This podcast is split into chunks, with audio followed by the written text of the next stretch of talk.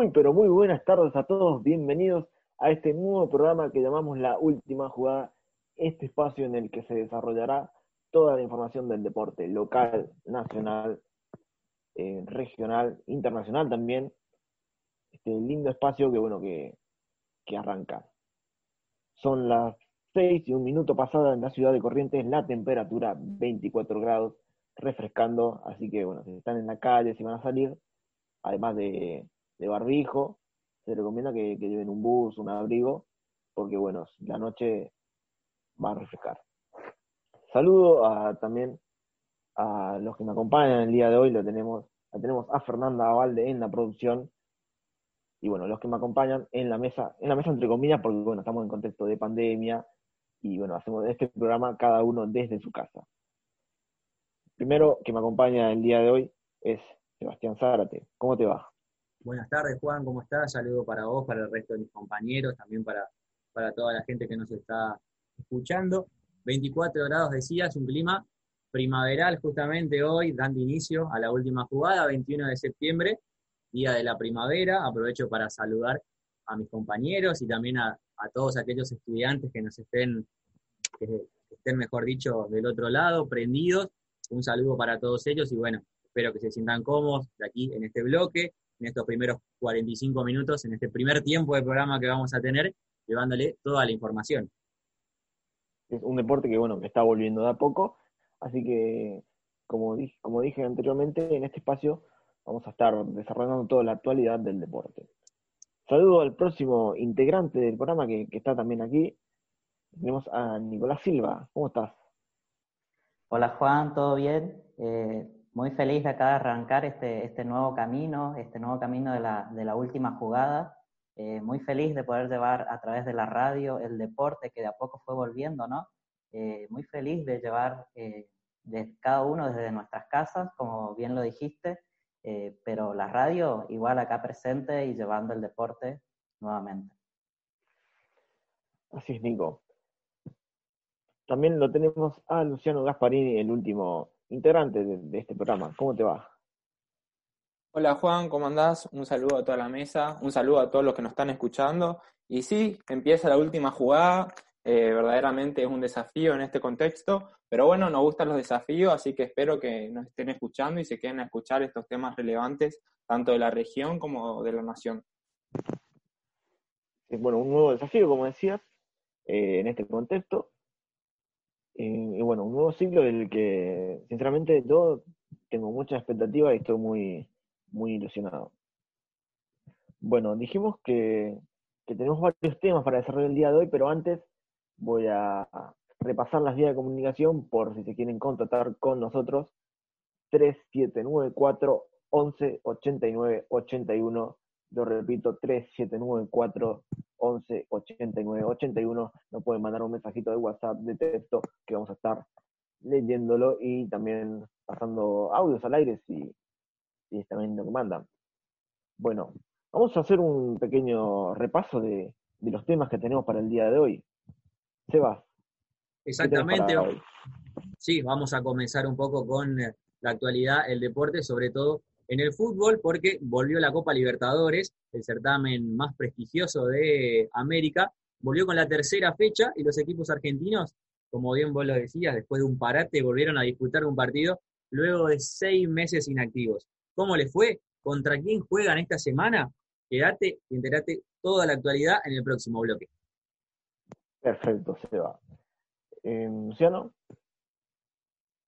Sí, cómo no, también toca hablar un poco del tenis, o sea, fueron unas semanas muy movidas para el tenis. Esta tarde finalizó el Master 1000 de Roma, uno de los torneos de tenis sobre tierra batida más importantes del mundo. ¿Quién fue el ganador? ¿Cómo le fue a los argentinos? ¿Hubo sorpresas? Seguimos escuchando para enterarte. Que ha habido también noticias con respecto a ese torneo, pero bueno, no voy a adelantar nada lo vamos a desarrollar en, breve. Nicolás, ¿qué, has traído para hoy? Y bueno, Juan, también el otro deporte que se ha empezado a mover es el, el básquet.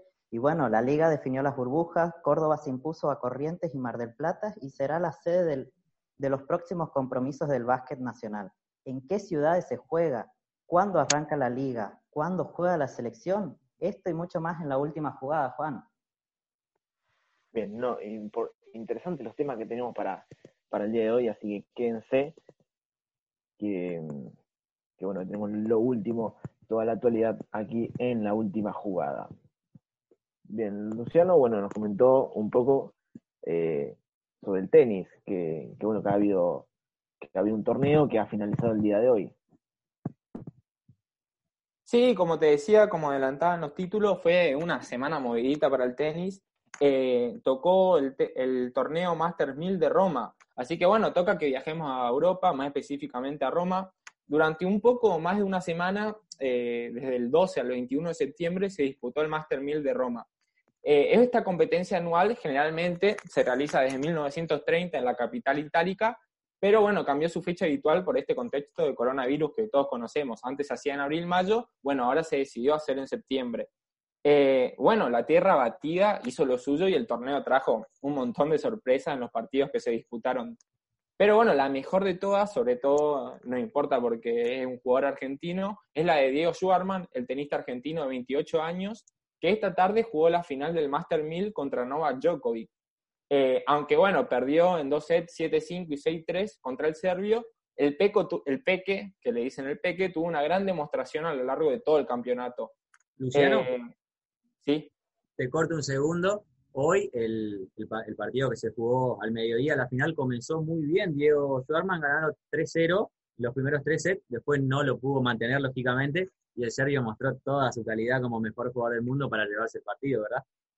Sí, el partido estuvo muy reñido, o sea, empezó con todo el peque, después, bueno, obvio, no le demostró toda su calidad, pero igual a lo largo de todo el partido, Joarman dio un, nivel muy alto, así que, qué buenísimo. Eh, así que aunque perdió, bueno, salió en segundo puesto, pero bueno, tuvo partidos súper relevantes. El más importante fue el sábado que jugó contra nada menos que Rafa Nadal, el segundo del mundo, el español número dos del mundo. Eh, perdió en su primer partido después de, tener nueve, nueve, derrotas, Schwarman, se disputó el partido contra Nadal y ganó. Eh, lo ganó aparte en dos sets, que salieron 6-2 y 7-5. Eh, así que bueno, la demostración del Peque en ese partido fue, fue genial. No sé si lo pudieron ver ustedes. Sí, sí, sí, sí. Pues, la verdad que Decía... el, partido que contra Rafa Nadal, uno de los mejores tenistas del mundo, bueno, lo dijiste top 2, la verdad que fue una gran sorpresa y siendo superior en, el, en ese partido. Exactamente, y también decía, perdón Juan que te interrumpa, decía Schwarman una vez que terminó el partido que él lo único que quiso hacer durante todo el, el, juego fue aprovechar los errores o las ventajas que le daba Nadal. Me parece que el español no tuvo para nada fino y el Peque en dos sets se terminó llevando el partido, como bien vos lo decías. Sí, una, una, gran sorpresa, como, como decía, y bueno, que, ha generado también mucha expectativa en este partido contra Djokovic, número uno del mundo.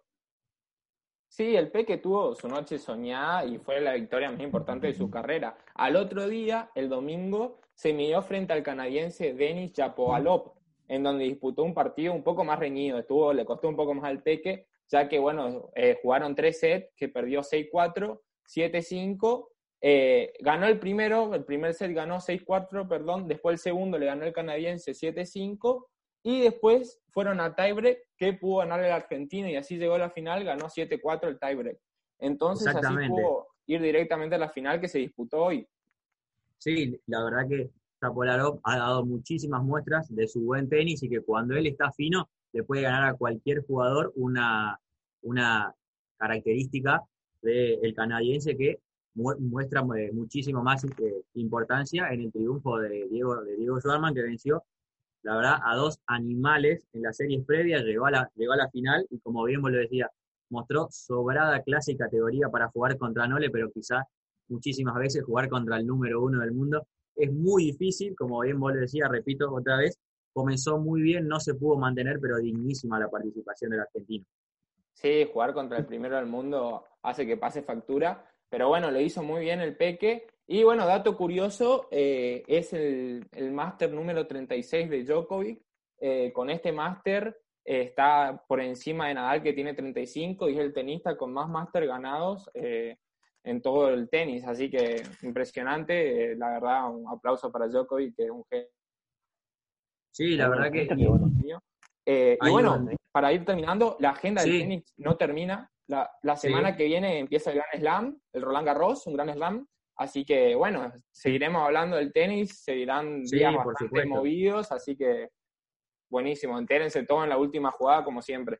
Sí, y un, un factor más que tuvo hoy la final también fue la lluvia, que por muchísimos eh, momentos se veía en la transmisión, que llovía muy fuerte, por suerte en el campo de juego no hizo ningún tipo de problemas, pero también pudo haber sido un factor muy importante y muy condicionante a la hora de disputar la final, que ahí me parece que no hay ningún tipo de, ventaja.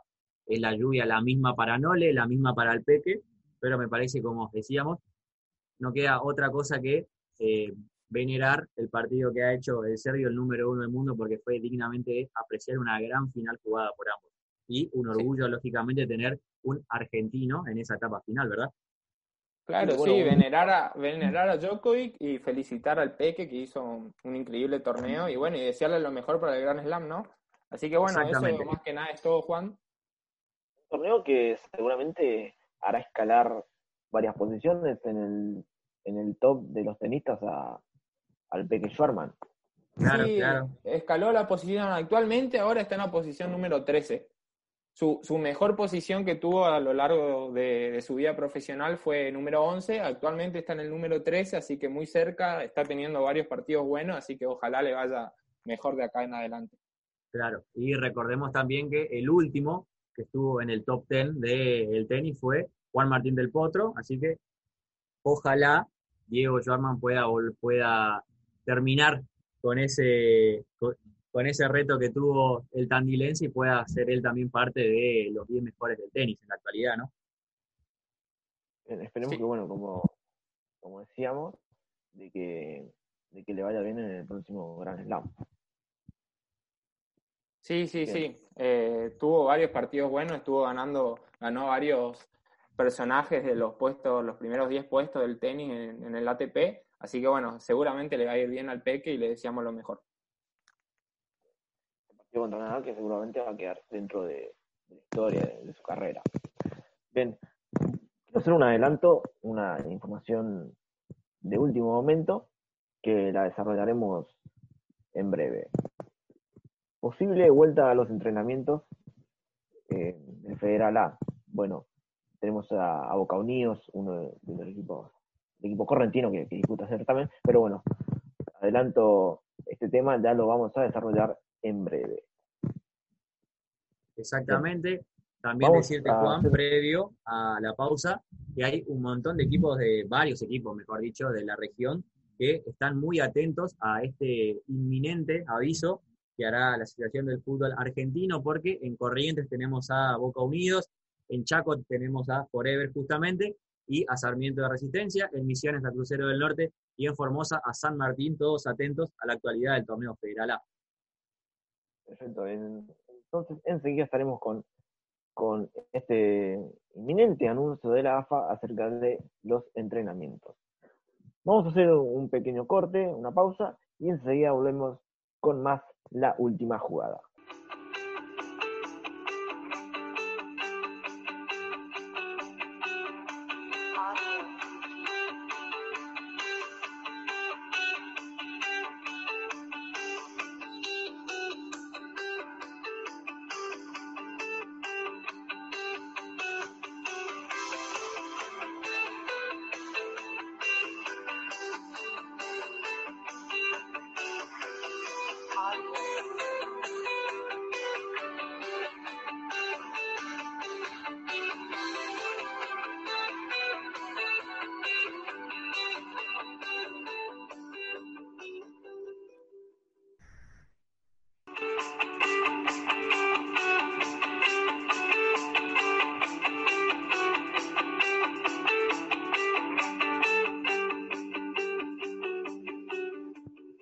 Vimos acá en este programa que se llama La Última Jugada.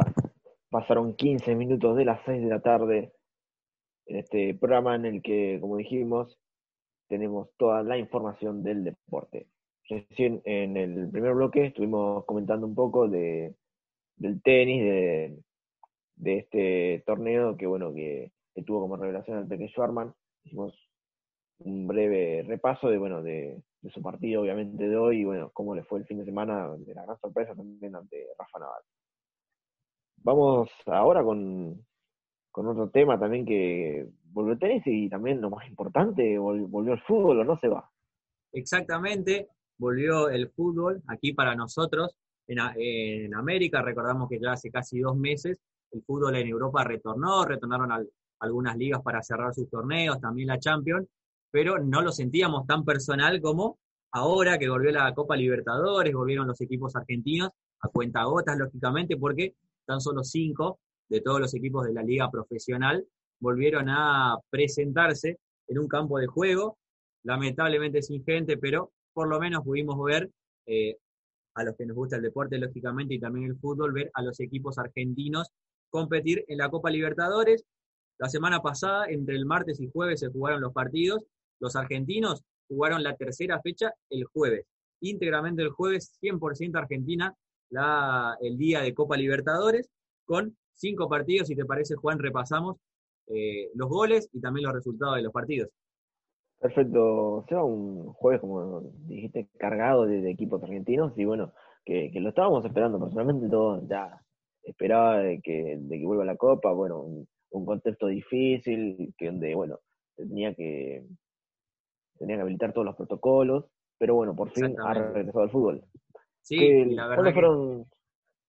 Sí, por ahí fue un jueves ideal para sentarse en el sofá y mirar, porque, y mirar los partidos, mejor dicho, porque Racing jugó a las 5, Defensa y Justicia y River a las 7, Boca a las 9 y Tigre a las 11. Nos dejó toda la tarde libre para aquellos futboleros y que no teníamos nada que hacer para ver y sobre todo para preguntarnos cómo volvieron o cómo iban a volver los equipos argentinos. Se habló mucho del físico, se habló mucho de la ventaja que dábamos como argentinos, lógicamente, porque en las demás ligas el resto de los países ya llevaban 10, 5, 15 partidos, pero ya con el diario del lunes podemos decir que la diferencia prácticamente no se notó, más allá de, que hubo resultados dispares. En primer turno, Racing jugó de local en el cilindro de Avellaneda y perdió 1 a 0 ante el Club Nacional de Fútbol de Uruguay con un gol de penal de Gonzalo Vergesio, un ex Racing justamente. Racing, minuto después de sufrir el gol, se quedó con 10 hombres por la expulsión de Augusto Solari.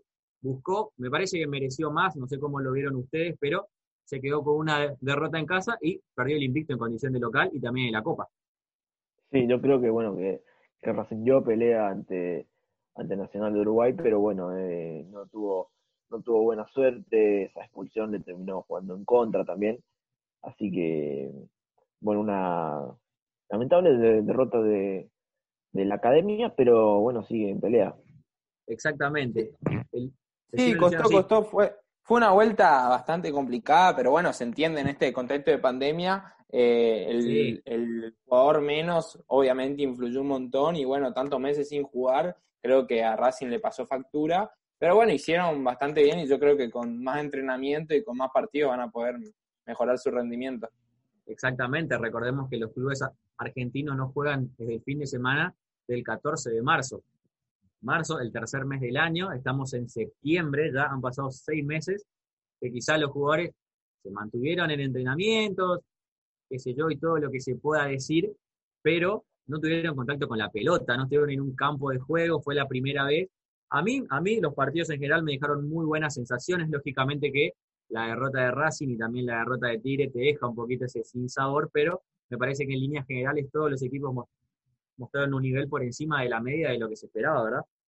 Es que sí, habíamos, como, como decía, había mucha expectativa en cómo iban a regresar los equipos argentinos, porque bueno, tantos meses sin, sin jugar competiciones, partidos, y bueno, mucho menos en entrenamiento que tampoco se han, se han realizado, pero bueno, que han vuelto hace un par de, semanas, eh, comparado a otro fútbol que, que, han vuelto, como el caso de Uruguay, creo que fue en Brasil, fue uno de los primeros en comenzar. Exactamente, Brasil y Paraguay. Así que bueno, uno, la verdad que no hubo, no hubo diferencia, dejaron buena imagen, a pesar de que, como decía, de, la derrota de Racing, la derrota de Tigre, pero dejaron buena, buena imagen los equipos. O sea, no pesó mucho la inactividad. Claro, y el factor físico. Siguiendo con los resultados, el Defensa y Justicia de Hernán Crespo ganó 3 a 0 en condición de local, derrotó a Delfín de Venezuela y sumó su primer triunfo en esta edición de la Copa Libertadores. En el segundo tiempo llegaron los goles. Brian Romero, Gabriel Achen y Nicolás Leguizamón marcaron para el equipo de Florencio Varela. Les soy sincero, un partido que solamente pude ver el resumen porque en el mismo horario jugaba River y yo preferí ver a la banda al equipo de Marcelo Gallardo. No sé si alguno de ustedes pudo ver el partido. Eh, yo igual eh, estuve mirando el partido de River, aunque bueno, por momentos ah, eh, cambiaba cuando el partido de Defensa y Justicia, pero bueno, digamos que también Defensa y Justicia tuvo un, rival que tengo entendido que está haciendo su primera participación también en la Copa, un rival para algunos desconocido, sí. desconocido también, así que bueno, buen papel del Halcón de Varela, con, con, un interesante técnico también, también interesantes jugadores, este gran proyecto de defensa y justicia de, de incorporar jugadores que no son tenidos en cuenta en, equipos grandes, por ejemplo. Exactamente. Y hablando de equipos grandes, justamente, los dos equipos más representativos de la República Argentina, tanto River como Boca. River jugó en primer turno a las 19.15 en el, Estadio Morumbí, en Brasil, enfrentó a San Pablo y fue empate 2 a 2 con la particularidad de que el conjunto de Marcelo Gallardo marcó los cuatro goles del partido. ¿Por qué? Porque comenzó perdiendo con gol de Enzo Pérez en contra, luego lo pudo dar vuelta con goles de Rafael Santos Borré y Julián Álvarez a poco de terminar el partido, a 10 minutos más precisamente, y en la contra, dos minutos más tarde, al minuto 83, lo igualó San Pablo con gol en contra de Fabricio Aguileri, el lateral izquierdo del millonario, que reemplaza a Milton Casco, que ha dado positivo de coronavirus. Es así que River, a mi entender, jugó mucho mejor que San Pablo, mereció algo más. Fue 2 a 2 finalmente y el conjunto de Marcelo Gallardo terminó anotando los cuatro goles del partido. Sí, eh, un análisis que tengo del partido es que, bueno, también coincido en que para mí River fue muy superior. San Pablo por momentos mostraba eh, cosas, por ejemplo, la proyección de sus laterales que generaban peligro para, para el área contraria. Así que, bueno, para mí River fue superior, como decíamos, al principio no pesó tanto la inactividad, el factor físico, y River jugó de igual a igual, hizo mejor partido, y bueno, también recalcar el, partido de Julián Álvarez, también un, un jugador que, que sorprendió metiéndose en el once titular, una posición que quizás no, no es tan conocida para él, cuando en, en el mediocampo, ya que él es delantero, pero bueno, la verdad que hizo un gran partido. Exactamente, y ahora nos vamos a Paraguay, más precisamente al estadio La Nueva Olla de Cerro Porteño, porque allí se presentó Boca Juniors, el conjunto de Miguel Ángel Russo, justamente sin su entrenador por ser persona de riesgo, fue su ayudante, sus ayudantes de campo, Leandro Somoza y Mariano Herrón, quienes dirigieron al Geneise en la victoria 2 a 0 ante Libertad de Paraguay, con un doblete de eh, Eduardo el Toto Salvio. Recordamos que Libertad de Paraguay es conducido técnicamente por un trío 100% riverplatense. Recordamos que Ramón Ángel Díaz es el entrenador del conjunto Gumarelo, acompañado por su hijo Emiliano Díaz y Osmar el Malevo Ferreira, dos ex River que están ahora en Libertad de Paraguay. Venía de ganar los dos partidos, pero se topó con Boca que fue muy superior de principio a fin pudo haber marcado un gol más, pero me parece que en líneas generales el conjunto Ceneice fue justo merecedor del triunfo y es el único líder de su grupo. Sí, también un partido muy, muy polémico en, la previa por, con estos pasacalles que había en contra de, del equipo argentino por parte de, los hinchas de Libertad, dado Exactamente. Los, casos, positivos en Boca. Claro, muy molesto por los casos positivos que se habían dado y sobre todo por la determinación que había tomado el Ministerio de Salud de Paraguay de permitirle el ingreso a los jugadores de Boca que habían dado positivo de coronavirus, pero ya hace más de 10 días estaban totalmente asintomáticos, fue algo que molestó al público gumarelo y se presentaron varios pasacalles frente al hotel donde estaba Boca, pero bueno, son detalles que adornan esa previa del partido, al menos a mi entender, lo importante estuvo en el rectángulo de juego y allí el que se destacó fue Eduardo el Toto Salvio, que marcó los dos goles del partido para el triunfo Geneise.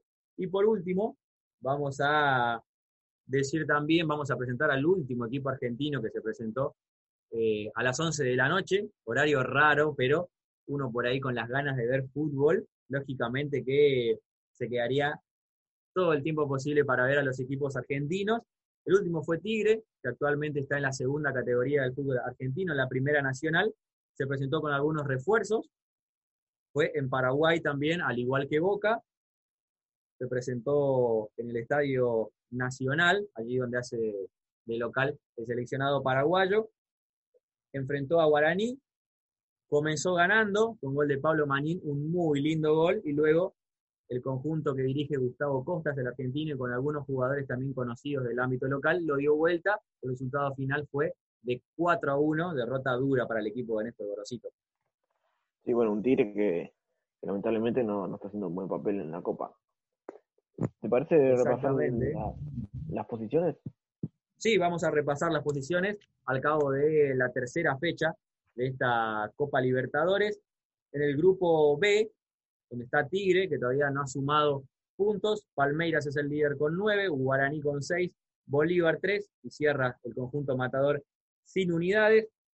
En el grupo D, la Liga Universitaria de Quito lidera con 6, River y Sao Paulo comparten la segunda ubicación con 4 puntos, pero hay que recordar que el conjunto millonario tiene muy buena diferencia de gol por haber vencido 8-0 a Binacional, que justamente es el último equipo de la tabla con 3 puntos. En el grupo F, Nacional de Uruguay con su triunfo en Avellaneda, suma puntaje ideal, 9 puntos, 3 por debajo Racing, que suma 6, 3 para Estudiantes de Mérida, sin unidades Alianza Lima, en el grupo G lidera Santos de Brasil con 7, Olimpia de Paraguay con 5, Defensa y Justicia con su primer triunfo, 3 unidades y cierra Delfín con 1, y por último, en el grupo H lidera Boca Juniors, el único argentino líder de esta fecha, con 7 puntos, Libertad con 6, Caracas con 4 y el Deportivo Independiente Medellín de Colombia sin unidades.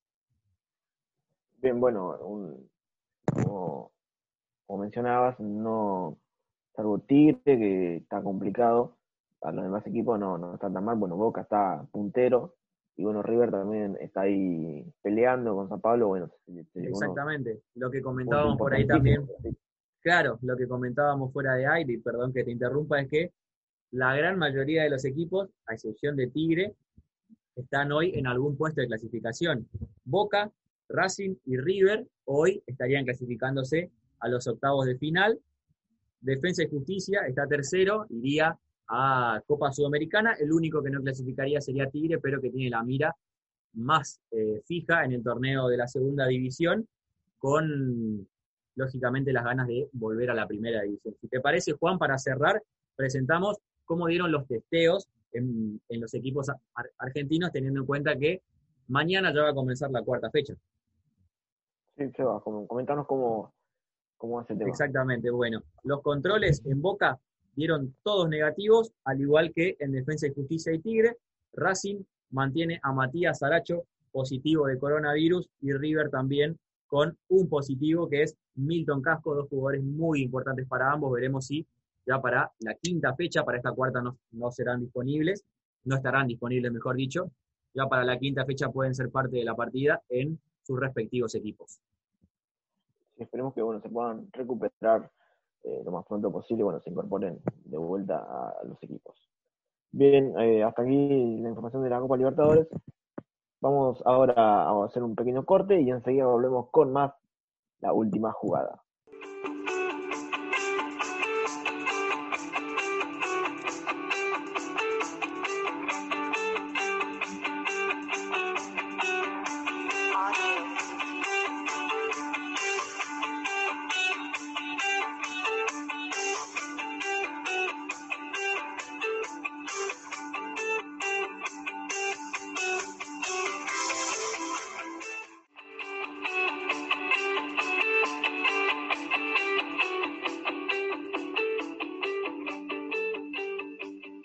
Regresamos acá en este programa que se llama La Última Jugada, el primer programa. Y bueno, repaso las vías de comunicación.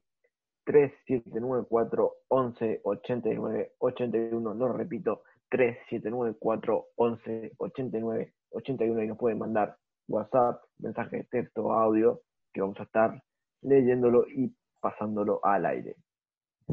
Bueno, Seba, eh, tenemos información del básquet. Exactamente, porque la Confederación Argentina y la Asociación de Clubes se han encargado de oficializar que ya hay sede para las burbujas que se van a realizar en la Liga Nacional, tanto en Conferencia Norte como en Conferencia Sur, y también las ventanas FIBA, los dos partidos que tendrá la selección argentina en noviembre. Si te parece, los repasamos. Dale, Seba. Exacto, bueno. Corrientes estuvo en una de las posibles eh, sedes, estuvo cerca, peleó ahí por, por, ser, por ser parte, tanto Regatas como San Martín pelearon por la sede, teniendo en cuenta que aquí tenemos tres equipos en la provincia, también peleó Mar del Plata, pero la que se terminó imponiendo fue Córdoba, que en dos ciudades distintas, en Córdoba capital, albergará a la Conferencia Norte, que es la que más nos importa a nosotros porque tendrá la mayoría de los equipos de la zona, tanto Regatas Corrientes, San Martín, Comunicaciones en el Interior, en Formosa La Unión y en Misiones OTC o Verá Tenis Club, que ha comprado la plaza en lugar de Estudiantes de Concordia, serán los equipos que representen a nuestra región. Se jugará, como bien dije, en Córdoba Capital. La conferencia sur lo hará en Villa Carlos Paz y el 27 y el 30 de noviembre la selección argentina enfrentará a Colombia y a Chile eh, en, dos partidos que corresponden al grupo A de la clasificación para la AmeriCup 2021. Lo hará en el estadio Ángel Sandrín, correspondiente al Instituto de Córdoba de la capital del cuarteto justamente. Así que hay acción del básquet. El próximo 1 de noviembre inicia la Liga Nacional y vamos a estar, por supuesto, atentos a, la redonda y a todo lo que respecte junto a ello, ¿no? Sí, un básquet que también se, estaba extrañando más acá, bueno, eh, sobre todo acá en la provincia, que bueno, que tenemos tres equipos eh, representando a, como decía, a Corrientes. Y bueno, la expectativa está puesta en este regreso también, que bueno, como mencionábamos, de a poco van volviendo todos los, los, los deportes. Exactamente. Bien. Vamos con, como adelantaba en, el inicio del programa, una noticia de último momento con respecto a los equipos que, compiten en el torneo federal A, Boca Unidos, como mencionaba, eh, Chaco Forever, Sarmiento. Bien, había mucha expectativa con esto y bueno, podemos confirmar que volverán las prácticas presenciales en esta categoría, la tercera categoría del fútbol argentino, llamada Torneo Federal A. Exactamente, porque hace unos minutitos, menos de una, una hora, a través de su cuenta de Twitter, el periodista Santiago Decio, de Ascenso del Interior, confirmó que la Asociación del Fútbol Argentino dio el visto bueno a los equipos de la tercera categoría del fútbol argentino, va la redundancia, el torneo federal A, para que a partir de mañana, 22 de septiembre, comiencen los entrenamientos con los protocolos de fase 1. ¿Qué serían los protocolos de fase 1? Trabajar en grupos de hasta seis futbolistas, cada uno con su higiene, no pueden ocupar el vestuario, deben llegar a, los, a los, campos de entrenamiento en, sus vehículos propios, sin traer compañeros, ya vestidos, con su agua, con su toalla, todas las medidas necesarias para poder entrenarse en grupos hasta seis futbolistas. Es una noticia muy buena para la región porque recordamos que en la zona A participan equipos de Chaco, de Corrientes, de Formosa y también de Misiones. Aquí en Corrientes tenemos a Boca Unidos, que ya espera lógicamente la confirmación del formato también. En Resistencia tenemos a Chaco Forever y a Sarmiento, que, que ya han realizado algunas incorporaciones. También a San Martín de Formosa y a Crucero del Norte, los equipos de nuestra zona, como bien decía, que celebran y festejan el anuncio que ha hecho la Asociación del Fútbol Argentino. Se espera que mañana el gobierno nacional dicte un decreto de habilitación para los equipos para que puedan entrenar eh, independientemente de la fase en la que se encuentre su provincia. Es decir, en Corrientes hoy estamos en fase 5, pero todavía con prohibición de actividades de ese tipo, por eso Boca Unidos no puede realizar sus entrenamientos. El gobierno eh, dará una habilitación a los equipos de la provincia, sobre todo a la Rojo, para que puedan entrenarse con los protocolos, tanto así en resistencia, también en misiones y por supuesto en Formosa y en el resto de las provincias que componen los 30 equipos del torneo federal A. Es bueno, un anuncio, la verdad que muy importante porque, bueno, los equipos de la región estaban a la expectativa de lo que podía pasar con, los entrenamientos, ya esperando para volver. Obviamente están hace eh, muchos meses, la verdad que desde marzo, que bueno, que están sin entrenar, sin tener contacto con la pelota. Así Exactamente. Que, bueno, el día 15 eh, de marzo, perdón que te interrumpa Juan, fue el último partido que jugó Boca Unidos aquí en Corrientes justamente, ya sin público, fue empate en uno ante Central Norte de Salto. Sí, bueno, también los jugadores de, Boca Unidos se han, manifestado eh, sobre, sobre esta situación de que, bueno, querían volver a, entrenar y bueno, ahora por suerte ya se ha, se ha anunciado que, se vuelven los entrenamientos y bueno, a la espera de, de ver cómo se va a desarrollar el próximo torneo.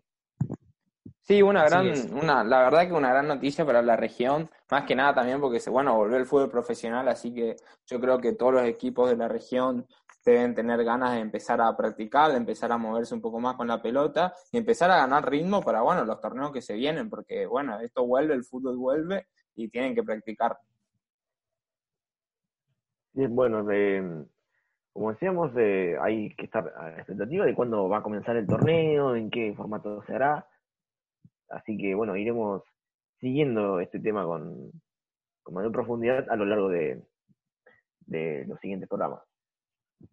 Bien, bueno, vamos a, a repasar también eh, la agenda de, esta semana que hay en el deporte, que hay para seguir, para ver.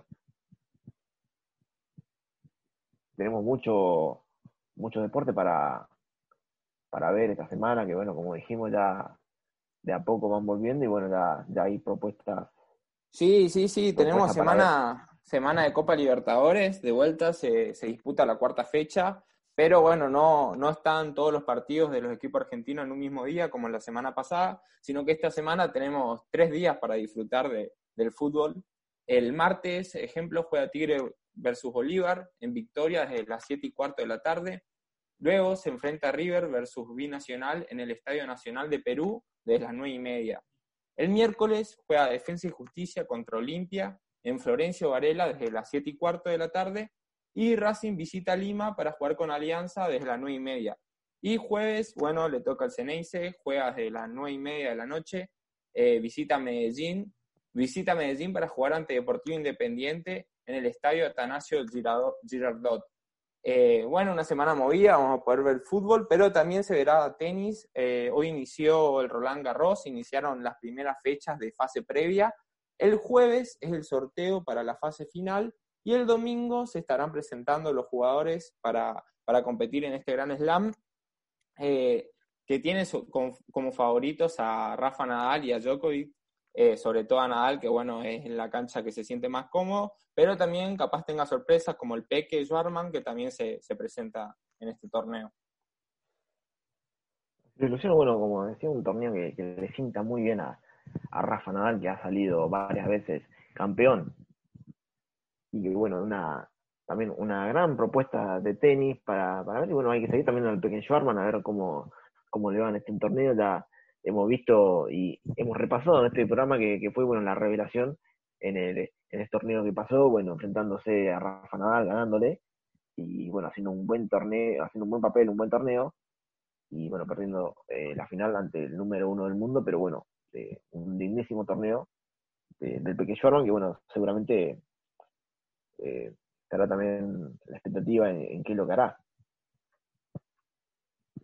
Bien, hasta acá entonces la, agenda que, hay en la semana para ver todas las propuestas del deporte, se las hemos comentado acá en la última jugada. Vamos a pasar ahora a las efemérides que tenemos también de esta semana. Nico. Así es, Juan. Vamos con las efemérides de hoy, ¿te parece? De hoy lunes. Arrancada, Nico.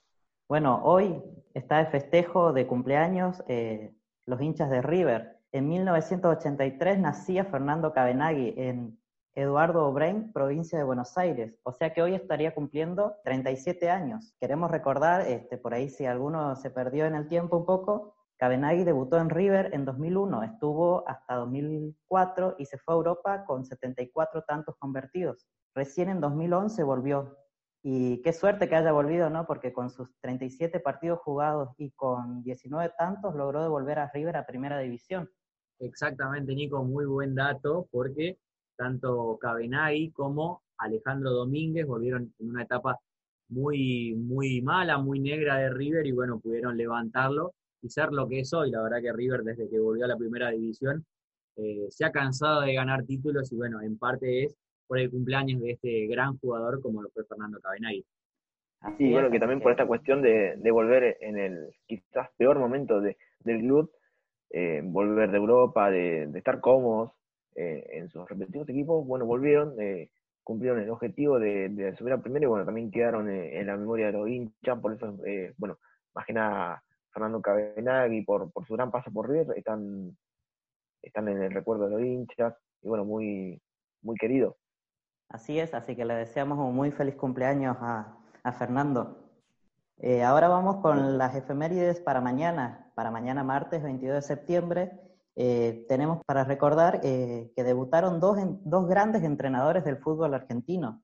Por un lado, en 1963 debutaba Ángel Labruna como director técnico de River en un partido contra Racing. Y muy bien dirigido, me parece, porque el resultado del, partido fue favorable para River, que terminó 2, 2 a 1 contra Racing. Por otro lado, en 1971 tenemos para recordar el, debut del director técnico de Carlos Salvador Vilardo, que debutó en, en Estudiantes con un partido contra Platense. Y nuevamente este, le fue favorable también para, para Bilardo porque el resultado del, partido fue Estudiantes 1 contra Platense que no logró convertir ningún gol. Sí, bueno, dos, la verdad que muy importantes técnicos bueno, que tuvieron su paso por el fútbol argentino. Ángel Labruna, la verdad que uno de los técnicos más ganadores de la historia de River, gran jugador también. Y bueno, Bilardo, campeón del mundo, ¿qué, qué más decir? Claro, sí, con la selección, obviamente. Y vamos entonces para el miércoles, para el 23 de septiembre. Nico, a ver qué, qué pasó ese día. Bueno, ese día nacía en Tandil, si le digo la Torre de Tandil, bueno, todos ya van a saber, ¿no? En 1988 nacía Juan Martín del Potro, o sea que este miércoles eh, del Potro estaría cumpliendo 32 años. Y bueno, está de más decir que es considerado como uno de los mejores tenistas argentinos de los últimos años, ¿no? Y bueno, y si tenemos que recordar el por qué, eh, tenemos para mencionar que fue campeón del US Open, por ejemplo, eh, también que ganó medallas de bronce y de plata en los Juegos Olímpicos para la Argentina. Y después también en 2016, por ejemplo, que fue parte del equipo argentino que obtuvo la Copa Davis. Claro, sí, fue gran parte del potro de aquel hito en el deporte argentino, justamente el técnico, hoy lo repasamos bastante, así que ya habrá tiempo también para seguir eh, eh, destacando los títulos individuales de Juan Martín del Potro.